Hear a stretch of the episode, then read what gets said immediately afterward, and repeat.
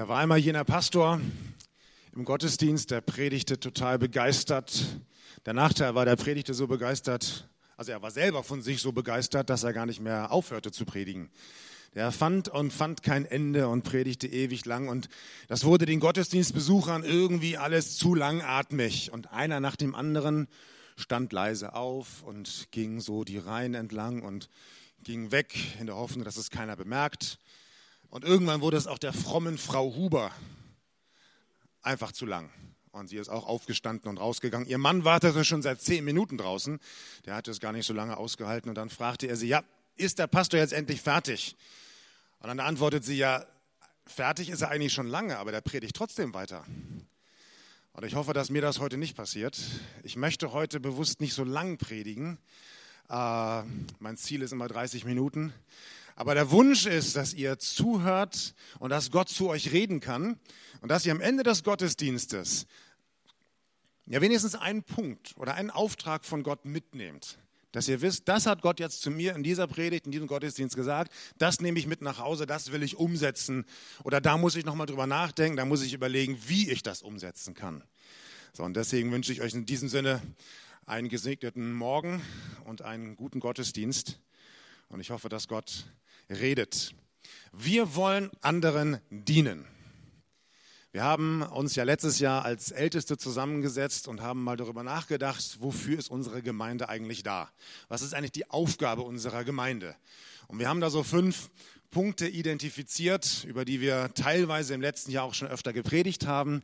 Wir wollen Jesus feiern, wir wollen Jesus nachahmen, wir wollen Jesus bezeugen, wir wollen in Beziehungen leben, und wir wollen anderen dienen. Und über diesen Teil möchte ich heute mit euch reden. Was bedeutet das denn? Wir wollen anderen dienen. Und ich fange mal an mit einem Bibelvers, der scheinbar mit dem Thema gar nichts zu tun hat. Und da steht in Römer 3, Vers 28, äh, so kommen wir nun zu dem Schluss, dass der Mensch durch den Glauben gerechtfertigt wird, ohne Werke des Gesetzes. Ganz bekannter Bibelvers. Wir wollen anderen dienen. Glaube oder gerecht allein durch Glaube. Das ist so die, die Grundlage von unserem christlichen Glauben. Ja, wir können nichts tun für unsere Erlösung. Wir können uns den Himmel nicht verdienen. Egal was wir tun, egal wie toll unsere Taten auch sind. Nicht ich muss viel für Gott tun, sondern Gott hat alles für mich getan. Ich sage mal so, das ist so der Unterschied zu allen anderen Religionen. Bei den Religionen der Welt heißt es, ist das Hauptwort tun und beim Glauben an Jesus heißt es getan. Gott, Jesus hat schon alles getan. Wir können äh, nichts mehr dafür tun. Indem Jesus auf diese Erde kam, indem er uns gezeigt hat, wer Gott ist, was Gott so denkt, wie Gott will, dass wir leben sollen und vor allen Dingen natürlich dadurch, dass er für uns ohne Sünde am Kreuz gestorben ist und unsere Schuld vergeben hat. Wir haben im letzten Alpha-Kurs vergangenen Donnerstag über dieses Thema gesprochen. Das war uns, ist ein ganz, ganz wichtiges Thema. Und alles, was wir tun können, ist, dass wir dieses Geschenk von Gott annehmen. Ja, es ist so wie, Gott steht vor uns, gibt uns ein Geschenk. Wir können nichts dafür tun. Wir kriegen es geschenkt. Aber wenn ich es nicht nehme, wenn ich es nicht auspacke, und einsetze, dann habe ich von diesem Geschenk gar nichts. Es nützt mir nichts. Oder ein anderes Bild ist, Gott hat alles weggenommen, was uns äh, mit Gott, eigentlich von Gott trennt. Ja, da waren viele Barrieren, da waren Klüfte oder, oder, oder Täler, was auch immer. Das trennt uns vor Gott. Wir haben keinen Zugang zu Gott. Jesus hat den Weg frei gemacht, aber wir müssen ihn jetzt auch gehen. Ja, wir müssen auf diesen Weg draufgehen. Das heißt, wir sind allein durch Glaube, doch dadurch, dass wir an Jesus glauben, gerecht. Das hat die Kirche im Laufe der Jahrhunderte irgendwann ziemlich vergessen gehabt. Bis dahin, dass Menschen Geld bezahlt haben dafür, dass sie in den Himmel kommen oder ein paar Jahre weniger im Fegefeuer sein können, was übrigens auch eine Erfindung der Kirche war. Davon steht in der Bibel gar nichts von so einem Fegefeuer. Das war der sogenannte Ablasshandel. Ja, wenn man viel Geld bezahlt, dann bekommt man viele Sünden vergeben. Und wenn man mehr Geld bezahlt, kommt man noch mehr Sünden vergeben. Und irgendwann hat mal so ein katholischer Mönch herausgefunden, das steht ja gar nicht in der Bibel, das stimmt ja gar nicht.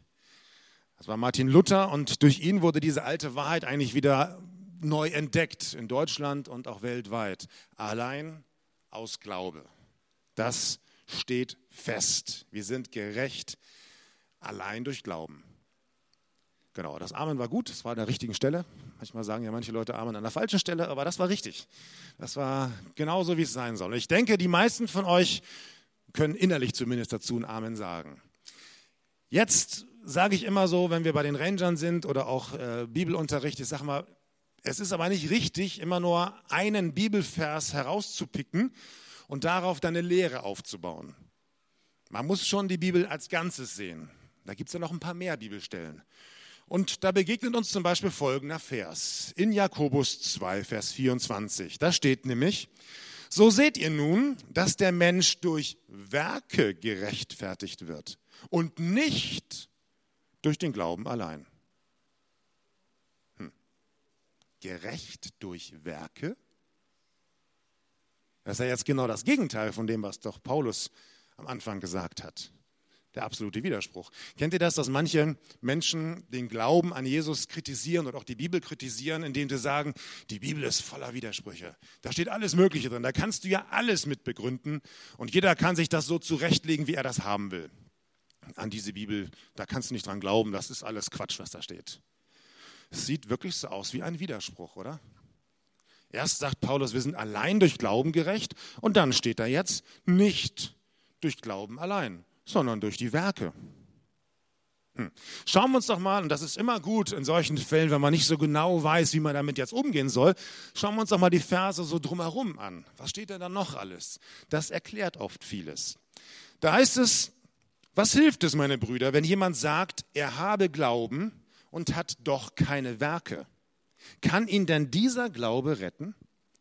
Wenn nun ein Bruder oder eine Schwester ohne Kleidung ist und es ihnen an der täglichen Nahrung fehlt, und jemand von euch würde zu ihnen sagen, geht hin in Frieden, wärmt und sättigt euch, aber ihr würdet ihnen nichts geben, was zur Befriedigung ihrer leiblichen Bedürfnisse erforderlich ist, was würde das helfen? So ist es auch mit dem Glauben. Wenn er keine Werke hat, so ist er an und für sich tot. Ich mache mal einen Sprung zu Vers 22. Siehst du, dass der Glaube zusammen mit seinen Werken wirksam war und dass der Glaube durch die Werke vollkommen wurde. Bierstein steht da kurz vor der Tür. Früher war das Wewelsburg, davor hieß das Geseke, die Jugendfreizeit über Karneval für alle Jugendlichen in NRW. Wir hatten ja zwei, dreimal den Bill Wilson als Gastredner, einen, Kinderpastor aus den USA, aus New York. Und er hat mal gesagt, wenn ich deinen Glauben nicht sehen kann, hast du keinen Glauben. Also ich habe das anfangs nicht so richtig verstanden. Ich dachte, wie kann man denn Glauben sehen? Glaube ist doch unsichtbar. Oder manche Leute sagen auch, Glaube ist Privatsache. Man kann doch Glauben nicht sehen. Aber was uns hier gerade diese Verse in der Bibel deutlich machen wollen, ist, dass dieser persönliche, unsichtbare Glaube immer sichtbare Folgen hat, die andere Menschen sehen können. Es wird immer praktisch in unserem Leben. Das ist ja, ich sage mal, das Anstrengende in Anführungszeichen am Glauben an Jesus. Der ist nicht theoretisch. Ja, du kannst das nicht dir anhören oder durchlesen und sagen, ja, das ist wahr und fertig, sondern das hat Auswirkungen auf unser Leben. Da muss sich was ändern. Und das tut manchmal weh, das ist anstrengend für Christen, die äh, ganz neu im Glauben stehen. Das denkt man, die müssen ja ganz viel ändern. Aber auch für Christen, die das schon lange tun, die so ihre gewohnten Wege gehen und irgendwann feststellen, Augenblick mal, eigentlich mache ich das falsch. Eigentlich habe ich da immer noch nicht dazugelernt. Eigentlich bin ich immer noch geizig, hochmütig, stolz, was auch immer. Und das ist anstrengend, die Dinge zu ändern. Und wenn sich unser Leben nicht ändert oder wenn ich mein Leben nicht verändern will, dann sage ich jetzt mal die Schlussfolge und dann habe ich keinen Glauben. Das klingt jetzt oh, ein bisschen hart, aber es ist eigentlich ganz leicht zu verstehen. Wenn jemand zum Beispiel frisch verliebt ist, ja, das siehst du dem sofort an. Also Liebe kann man ja auch nicht sehen, aber irgendwie dann doch. Weil die manche, manche Menschen sind dann irgendwie viel lockerer als sonst oder viel fröhlicher, äh, nehmen alles nicht so ernst oder sind nicht so verbittert. Andere haben überhaupt keine Zeit mehr für gar nichts, weil die jede freie Minute mit der großen Liebe verbringen. Du siehst das an ihrem Leben, an der Art, wie die sind. Die sind jetzt frisch verliebt. Auch wenn man Liebe als solches nicht so sehen kann, das ist ja irgendwie ein Gefühl, aber es wird immer sichtbar nach außen hin. Ja, man kann auch anders ausdrücken, das, was in uns ist, wird immer nach außen sichtbar. Und das nutzen auch viele Verhörspezialisten aus, die Menschen verhören und rausfinden wollen, was ist denn jetzt die Wahrheit. Und die beobachten die Menschen ganz genau und es gibt immer meistens irgendeine Regung, irgendeinen Blick, irgendeine Bewegung, eine Kopfbewegung, wo man hinschaut, die verrät, jetzt lügt er, jetzt sagt er nicht die Wahrheit. Und so kommen sie der Wahrheit auf die Spur, weil das, was in einem drin ist, meistens immer auch irgendwie sichtbar wird. Manchmal ganz unbewusst und manchmal können wir das gar nicht steuern.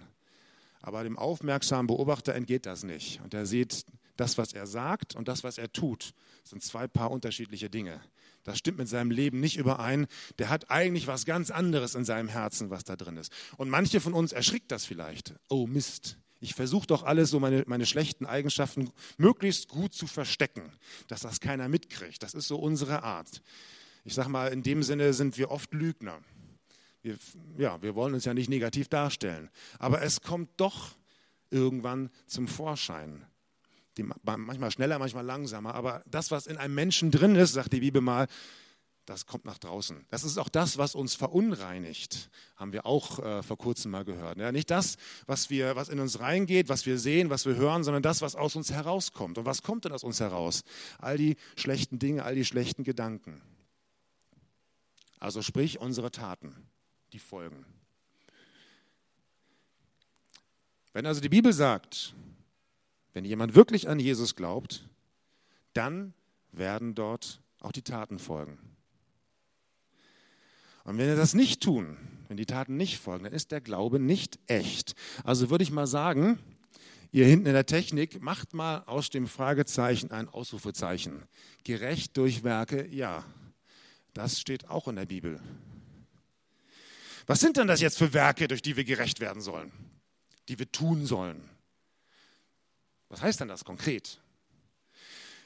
Lass uns mal in Matthäus 25 lesen. Das hat Jesus selber gesagt. Das ist ganz interessant. Ihr kennt das vielleicht, aber manchmal vergisst man das so schnell. Wenn aber der Sohn des Menschen, damit ist Jesus selber gemeint, in seiner Herrlichkeit kommen wird und alle heiligen Engel mit ihm, dann wird er auf dem Thron seiner Herrlichkeit sitzen. Also da spricht die Bibel von dem sogenannten jüngsten Tag oder dem großen Gericht. Und vor ihm werden alle Heidenvölker versammelt werden. Und er wird sie voneinander scheiden, wie ein Hirte die Schafe von den Böcken scheidet. Und er wird die Schafe zu seiner Rechten stellen, die Böcke aber zu seiner Linken. So, jetzt hängt euch bitte nicht an den Schafen und den Böcken auf, das ist nur ein Bild. Ja, das will eigentlich nur sagen, der, der Vergleichspunkt ist, Gott unterscheidet die Menschen in zwei verschiedene Arten. Und rechts und links ist hier auch nicht politisch gemeint, also da jetzt nicht zu viel reininterpretieren. Es ist ein Bild. Und dann geht es weiter. Dann wird der König zu denen an seiner Rechten oder zu seiner Rechten sagen, kommt her, ihr Gesegneten meines Vaters, und erbt das Reich, das euch bereitet ist seit Grundlegung der Welt. Denn ich bin hungrig gewesen und ihr habt mich gespeist. Ich bin durstig gewesen und ihr habt mir zu trinken gegeben. Ich bin ein Fremdling gewesen und ihr habt mich beherbergt. Ich bin ohne Kleidung gewesen und ihr habt mich bekleidet. Ich bin krank gewesen und ihr habt mich besucht. Ich bin gefangen gewesen und ihr seid zu mir gekommen. Dann werden ihm die Gerechten antworten und sagen, Herr, wann haben wir dich hungrig gesehen und haben dich gespeist oder durstig und haben dir zu trinken gegeben. Und der König wird ihnen antworten und sagen, und das ist jetzt ein fast schon berühmter, weltweit berühmter Satz, wahrlich, ich sage euch, was ihr einem dieser meiner geringsten Brüder getan habt, das habt ihr mir getan.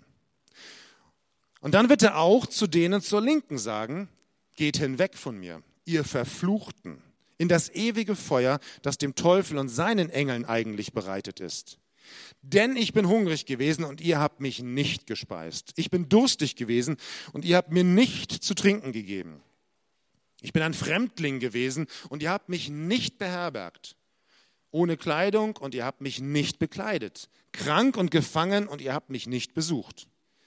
Dann werden auch sie ihm antworten und sagen, Herr, wann haben wir dich hungrig oder durstig oder als Fremdling oder ohne Kleidung oder krank oder gefangen gesehen und haben dir nicht gedient. Dann wird er ihnen antworten, wahrlich ich sage euch, was ihr einem dieser Geringsten nicht getan habt, das habt ihr auch mir nicht getan. Und sie werden in die ewige Strafe hingehen, die Gerechten aber in das ewige Leben. Ich finde, das sind ziemlich harte Worte, oder? Habt ihr bemerkt, dass hier nirgends irgendwas von Glaube steht? Von Glaube an Jesus Christus, von Erlösung durch ihn? Es scheint ja fast so, als wäre der einzige Weg zu Gott, indem man, dass man gute Werke tut oder Menschen Gutes tut. Natürlich meint Jesus das nicht so. Ich habe ja gerade schon gesagt, man darf nicht einen Vers rausnehmen und darauf eine Lehre aufbauen. Man muss das Gesamte sehen. Aber dadurch, dass Jesus das hier so einseitig betont, diese Werke, macht er ja deutlich, wie wichtig ihm das eigentlich ist, dass wir uns dementsprechend auch verhalten.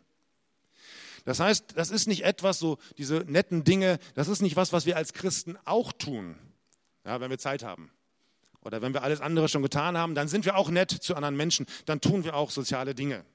Ja? So als wenn Jesus sagt, es wäre ganz nett, wenn ihr das auch noch machen würdet, so obendrauf. Nee, die guten Werke, die wir tun, das ist so etwas wie eine sichtbare Anzeige unseres Glaubens. Man könnte auch sagen, das ist ein, ein Glaubensthermometer. Ja, und daran kannst du erkennen, ob dein Glaube noch heiß ist, ob dieses Feuer noch brennt, ob du noch wirklich an Jesus glaubst oder ob dir Jesus eigentlich egal ist. Das erkennst du an den Werken, die aus deinem Leben folgen. Ganz wichtig ist hier aber die Reihenfolge. Und das dürfen wir nicht durcheinander bringen jetzt. Ja, ich tue nicht die guten Werke, um zu Gott zu kommen, sondern weil ich bei Gott bin, tue ich gute Werke. Ja, die Reihenfolge ist wichtig, die ist nicht egal. Ja, denn gerecht aus Glauben bleibt ja bestehen. Ich bin gerecht aus Glauben, aber wenn dieser Glaube keine Folgen hat in meinem Leben, wenn keine Werke folgen, dann ist der Glaube nicht echt, dann stimmt da was nicht. Und diese Werke, das haben wir gerade festgestellt, wo ich gefragt habe, was sind das für Werke? Diese Werke sind anderen dienen. Wir sollen anderen Menschen dienen. Deswegen sind wir als Älteste auch auf diesen Punkt gekommen. Und deswegen haben wir das auch zu einem der fünf wichtigsten Aufträge für uns als Gemeinde gesetzt, weil die Bibel, weil Jesus selber das so hoch ansetzt. Es bleibt dabei, wir sind gerecht allein aus Glauben. Aber in Galater 5, in Vers 6 heißt es mal, Glaube wird immer durch die Liebe wirksam. Er hat Ausdruck. Wir können nichts für unsere Erlösung tun. Und dieser Glaube, dieses Geschenk von Gott führt uns dazu, dass wir gute Werke tun sollen. Wenn wir das nicht tun, und das ist der Umkehrschluss, der halt genauso stimmt, dann haben wir keine Gemeinschaft mit Gott. Da können wir uns auch nicht rausreden und sagen, Hauptsache, ich bin erlöst, es muss aber keine Folgen in meinem Leben haben. Ich muss nicht nett zu anderen Menschen sein. Ich muss nicht anderen Menschen dienen. Doch, muss ich. Nicht um in den Himmel zu kommen, sondern weil ich in den Himmel komme, weil ich bei Jesus bin, tue ich das. Das ist eine ganz natürliche Folge, wenn ich wirklich an Jesus glaube. Nikolaus Ludwig von Zinzendorf hat einmal gesagt, anderen zu dienen muss uns stets wichtiger sein, als uns selbst zu helfen. Denn die Sache für uns können wir dem Heiland übergeben. Die andere behalten wir. Soziales Engagement, das ist etwas, was in Pfingstgemeinden früher ein bisschen verpönt war. Wir hatten den Schwerpunkt immer gelegt darauf, auf die Seele des Menschen. Wir haben gesagt, es ist wichtig, dass die Seele eines Menschen gerettet wird und die Aufgabe der Gemeinde ist in erster Linie, das Evangelium zu verkünden. Alles andere, das können dann säkulare Organisationen erledigen. Aber wenn wir die Bibel richtig verstehen, und auch noch viele andere Stellen heranziehen, dann stellen wir fest, das stimmt so nicht. Wir können das eine nicht gegen das andere ausspielen. Ja, ich kann nicht sagen, das Wichtige ist, dass der Mensch gerettet wird und der Rest ist egal. Nee, Jesus hat dir ziemlich deutlich gemacht, dass der Rest nicht egal ist. Und wenn wir uns um den in Anführungszeichen Rest, den er noch so gesagt hat, nicht kümmern, dann haben wir keine Gemeinschaft mit Gott. Markus 12, ein ganz bekannter Vers von Jesus. Und du sollst den Herrn, deinen Gott, lieben mit deinem ganzen Herzen und mit deiner ganzen Seele und mit deinem ganzen Denken und mit deiner ganzen Kraft. Das ist das erste Gebot. Und das zweite ist ihm vergleichbar, nämlich dies, du sollst deinen Nächsten lieben wie dich selbst. Größer als diese ist kein anderes Gebot. Da hängt Jesus das ja sehr hoch auf. Hier bezeichnet als Nächstenliebe. Hebräer 13. Vergesst nicht, Gastfreundschaft zu üben. Denn auf diese Weise haben einige, ohne es zu wissen, Engel bei sich aufgenommen. Denkt an die Gefangenen, als wärt ihr selbst mit im Gefängnis. Habt Mitgefühl mit den Misshandelten, als würdet ihr an eurem Leib die Schmerzen spüren. Vers 16 dann später, vergesst auch nicht Gutes zu tun und mit anderen zu teilen, denn solche Opfer gefallen Gott. Und wenn wir dann mal die Apostelgeschichte lesen, also die Geschichte der ersten Gemeinde in Jerusalem, wie die sich so entwickelt hat und was die so getan haben, dann merken wir immer wieder, ein ganz wichtiger Punkt war, die Gemeinde kümmert sich um Witwen und Waisen. Und sie hatte deswegen in der ganzen Stadt sogar einen sehr guten Ruf. Dafür war sie bekannt. Sie hat sich um Menschen gekümmert, um die sich sonst vielleicht keiner kümmert. Aber das war nicht nur im Neuen Testament so, auch im Alten Testament. Mal eine Frage an euch. Wenn ihr die Begriffe oder die beiden Städte Sodom und Gomorra hört, woran denkt ihr dann zuerst oder automatisch? Meistens wahrscheinlich an irgendwelche sexuellen Verfehlungen, an Unmoral oder solche Dinge. Das möchte ich auch nicht verharmlosen, ist ja auch so. Aber interessant ist, was im Propheten Hesekiel steht. Im Kapitel 16 lesen wir, siehe, das war die Sünde deiner Schwester Sodom. Hochmut, Speise in, Hülle, äh, Speise in Fülle und sorglose Ruhe wurde ihr und ihren Töchtern zuteil. Aber dem Armen und Bedürftigen reichten sie nie die Hand, sondern sie waren stolz und verübten Gräuel vor mir. Deswegen habe ich sie auch hinweggetan, als ich es sah. Ja, da wurden schlimme Dinge gemacht, aber worauf hier Hesekiel auch seinen seinen Finger legt oder den Punkt legt, als, als eine Offenbarung auch von Gott war, sie haben sich nie um Arme und Bedürftige gekümmert. Sie haben diesen sozialen Teil, dieses um andere sich kümmern, für andere da sein, komplett ausgeschlossen. Und Gott sieht das und Gott bewertet das und Gott beurteilt das. Und bei Sodom und Gomorra war das ein ziemlich hartes Urteil. Die ganze Stadt ist untergegangen, wurde vernichtet. Wir sehen also, dass es Gott im Alten wie auch im Neuen Testament durchgehend wichtig ist, sich um andere Menschen zu kümmern. Und zwar genauso, als ob wir uns um Jesus persönlich kümmern würden. Das muss man mal so verdauen vielleicht und mal so ein bisschen sacken lassen. Was können denn wir jetzt tun? Es hilft ja nichts, wenn wir allgemein so reden über, über irgendwelche Situationen, was so in der Bibel steht, was wir tun sollen. Was können wir denn konkret tun? Was kann ich denn tun? Also ich finde, die Situation von Sodom und Gomorra ist mit unserer in Deutschland vergleichbar. Und damit meine ich jetzt nicht in erster Linie die sexuellen Verfehlungen, sondern die Tatsache, dass es uns hier sehr, sehr gut geht.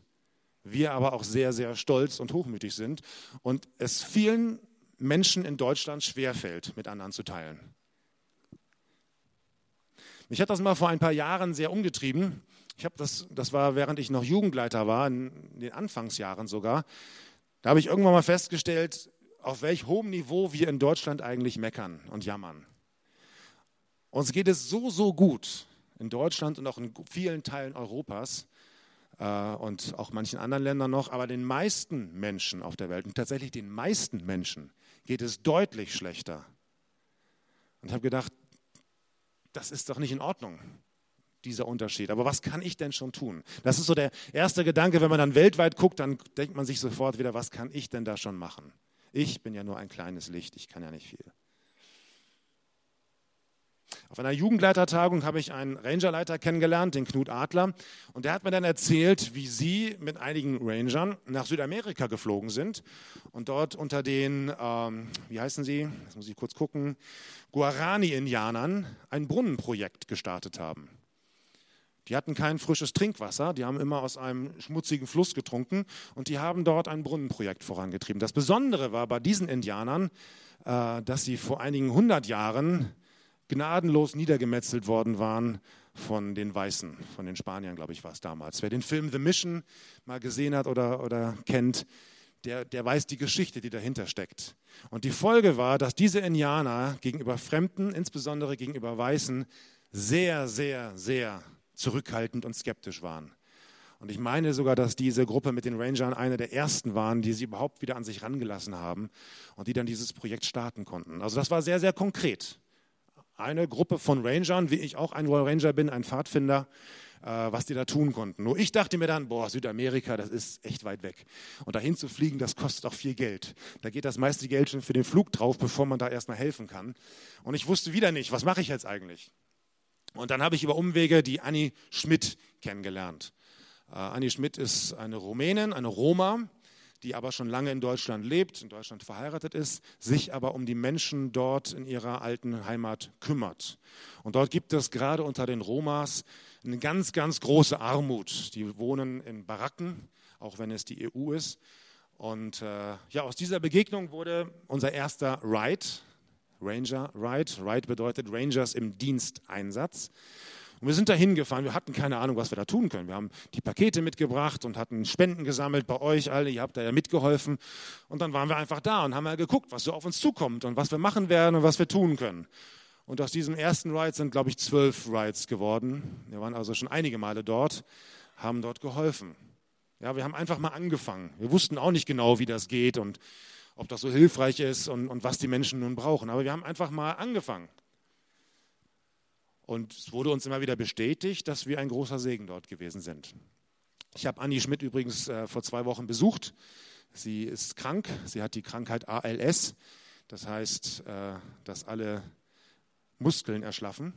Viele von euch kennen sie persönlich. Sie war auch mal hier mit ihrem Mann im Gottesdienst und hat über ihre Arbeit gesprochen. Sie kann sich gar nicht mehr bewegen, nichts mehr bewegen, kann auch nicht sprechen.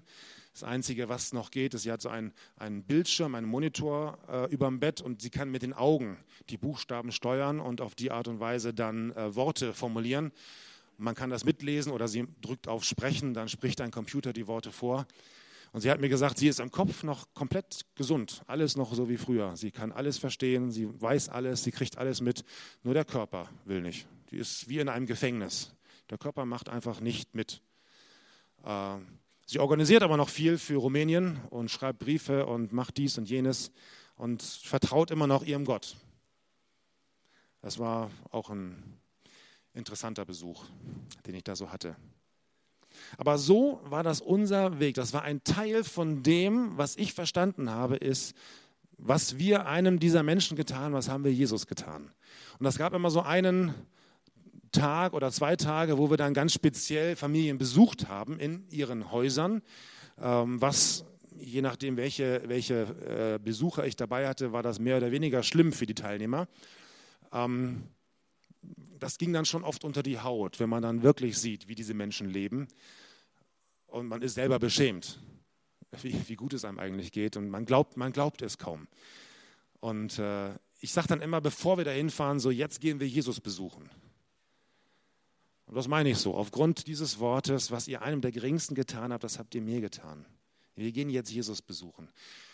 Dieses Anliegen, was wir in der Bibel immer wieder finden, und was uns als Ältesten so wichtig geworden ist, wir wollen anderen dienen. Das hat Menschen unserer Gemeinde dazu gebracht, Flüchtlingen, die hier zu uns nach Krefeld gekommen sind, Deutschunterricht zu geben. Ja, da wird nicht gepredigt, das stimmt. Da wird einfach nur gedient. Aber glaubt mir, in diesen Reihen sitzt Jesus. Der ist mit dabei. Das sage ich auch allen, die da mit dabei sind und mitarbeiten und Deutschlehrer sind und vielleicht manchmal auch entmutigt sind. Einer eurer Schüler ist Jesus, der sitzt in den Reihen dort. Das hat dazu geführt, dass wir hier in dieser Gemeinde oder Menschen dieser Gemeinde ein Sozialwerk gegründet haben, um anderen Menschen zu helfen. Das geht nicht darum, dass wir als Gemeinde unser soziales Image aufpolieren wollen. Das ist nicht die Sache. Das ist eine Grundhaltung, anderen Menschen zu helfen. Und wir haben erkannt, dass das fehlt in unserer Gemeinde damals. Und das soll eine der Grundwerte sein unserer Gemeinde werden und sein. Wir wollen anderen dienen. Wir wollen eine dienende Haltung haben. Und deswegen arbeiten wir auch in manchen Bereichen mit der Stadt Krefeld zusammen. Das war früher ganz weit weg von uns. Wir haben unseren Gottesdienst gemacht und Krefeld hat ihre Politik gemacht. Aber wir haben festgestellt, wir leben in dieser Stadt. Und wir haben auch eine Verantwortung für diese Stadt. Und es gibt diesen berühmten Vers aus dem Alten Testament, suchet der Stadt Bestes. Ich habe lange nicht gewusst, dass der, in welchem Zusammenhang dieser Satz von Gott gesagt wurde. Das war in der Zeit, wo die Israeliten in der Verbannung waren. Die waren, wurden gerade erobert und wurden weggeschleppt in ein anderes Land, in ein fremdes Land. Und dort mussten sie im Exil leben, in der Fremde leben. Und in dieser Situation sagt Gott, jetzt, jetzt sucht ihr da das Beste dieser Stadt. Also nicht Jerusalem oder irgendeiner einer heiligen Stadt in, in Israel, sondern einer fremden Stadt, wo fremde Götter angebetet wurden. Wo Jesus, wo Jahwe nicht der große Gott war. Wo die Israeliten oder die Juden ziemlich alleine waren mit ihrem Glauben. Aber sie hatten den Auftrag, das Beste für ihre Stadt zu suchen. Und deswegen versuchen wir das auch. Wir sind da noch ganz am Anfang. Ähm, aber das soll Teil unserer Kultur sein und dafür wollen wir auch Geld ausgeben. Natürlich, wie ich schon vorhin sagte, man kann nicht das eine gegen das andere ausspielen. Es ist unsere Aufgabe, ein Licht zu sein in dieser Stadt, Evangelium zu verkünden, Jesus zu verkünden, die frohe Botschaft weiterzugeben. Aber wie es auch am Anfang schon hieß in dem Bibelvers, was nützt es, wenn unsere Werke, unsere Taten nicht entsprechend sind? Das führt zu nichts. Und jeder Missionar, den ich spreche, ich arbeite ja auch viel in der Felberter Mission, jeder Missionar sagt, du kannst nicht einfach nur in ein Land gehen, was weiß ich, nach Afrika und dann den Leuten von Jesus predigen. Du musst auch was Praktisches tun.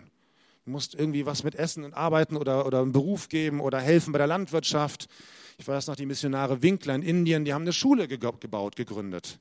Da wurden Menschen ausgebildet. Sie haben einen, die Maria Winkler war Ärztin und die hat sich um Kranke gekümmert. Mein Vater war mal da, hat das besucht und er sagt, das kann man sich kaum vorstellen. Also Arzt oder Krankenhaus, das ist wirklich auf niedrigstem Niveau. Da ist ein, großer, ein, großer, ein großes Dach und darunter sitzen 300, 400 Leute jeden Tag auf dem Sandboden und dann kommt einer nach dem anderen zur Ärztin und die Ärztin schaut jeden Einzelnen an und guckt, ob sie vielleicht Medikamente hat und helfen kann. Eine ganz einfache Art, aber praktisches Dienen an anderen Menschen. Und ihr Mann, der Stefan Winkler, der hat sich hauptsächlich darum gekümmert, äh, das Evangelium zu verkünden, Gemeinden zu bauen, zu missionieren. Aber das war immer in Zusammenarbeit. So funktioniert das. Und das ist biblischer Boden. Und das können wir auch als Gemeinde hier in Krefeld nicht voneinander trennen und sagen, Politik, alles Soziale, das machen die anderen, das sind irgendwelche Organisationen, denen überlassen wir das. Nein, das ist unsere Aufgabe von Jesus selber ohne dass wir das Evangelium vernachlässigen. Man darf immer nicht von einer Seite, auf der einen Seite aufs Pferd aufsteigen und von der anderen wieder runterfallen, sondern beides gehört dazu. Nicht jeder von uns kann Deutschunterricht geben. Okay. Nicht jeder von uns hat vielleicht die Aufgabe, im Sozialwerk zu arbeiten. Vielleicht geht auch nicht jeder mit nach Rumänien, obwohl ja schon viele von euch mit waren. Wir haben nicht alle exakt denselben Auftrag, aber wir haben alle als Christen den Auftrag, anderen Menschen zu dienen. Ich möchte das Lobpreisteam bitten, nach vorne zu kommen. Und in dem letzten Lied, was wir jetzt singen werden, möchte ich euch die Gelegenheit geben, auch mal Gott eine Antwort zu geben auf diesen Gedanken, wo diene ich denn anderen Menschen? Oder dass ihr mal mit Gott redet und sagt, Gott, was hast du denn für mich vorbereitet? An Werken, an guten Werken, die ich dann tun soll. Das heißt es ja auch einmal in der Bibel. Wir sind, wir sind dafür da, um, um Werke zu tun, die Gott schon vorbereitet hat. Ja Gott, was hast du denn für mich vorbereitet? Ganz konkret. Wo kann ich denn anderen Menschen dienen? Wo kann ich anderen Menschen helfen? Und manchmal dann steht man so da und denkt, ich kann nichts. Wer bin ich schon? Ich kann ja nichts ausrichten. Aber wenn ich sehe, was auch unser Sozialwerk schon bewirkt hat, wie viele Menschen wir im Begegnungscafé erreichen, ich war jetzt die letzten Wochen nicht da, aber habe immer wieder gehört, dass viele Leute da sind, wo wir Kontakt haben, wo wir einfach nur mit Menschen reden, wo wir eine Anlaufstelle sind für andere Menschen und wo wir diese Liebe Jesu ganz praktisch werden lassen. Dann stelle ich fest, es ist eigentlich nicht so schwer. Wir machen uns noch manchmal keine Gedanken. Es ist uns oft egal. Und lasst uns jetzt beim nächsten Lied, entweder ihr singt mit oder ihr hört nur zu, lasst uns einfach darüber nachdenken. Gott, was ist mein Platz in diesem Auftrag, den wir als Gemeinde haben?